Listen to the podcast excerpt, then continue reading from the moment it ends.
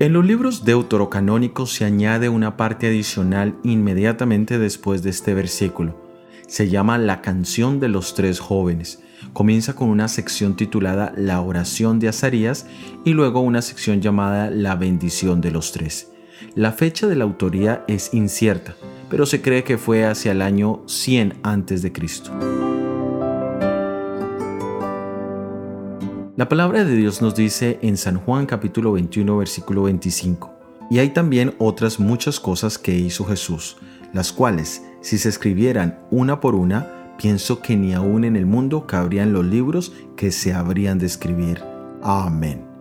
Sabemos que no fueron escritos todos los eventos que sucedieron en relación con Jesús y con todos los personajes de la Biblia.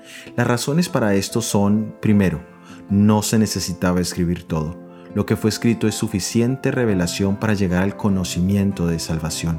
Segundo, no era posible escribir de Jesús todas sus oraciones, todos sus sermones, sus discursos, todos sus milagros, sus sanaciones, sus penas y sufrimientos.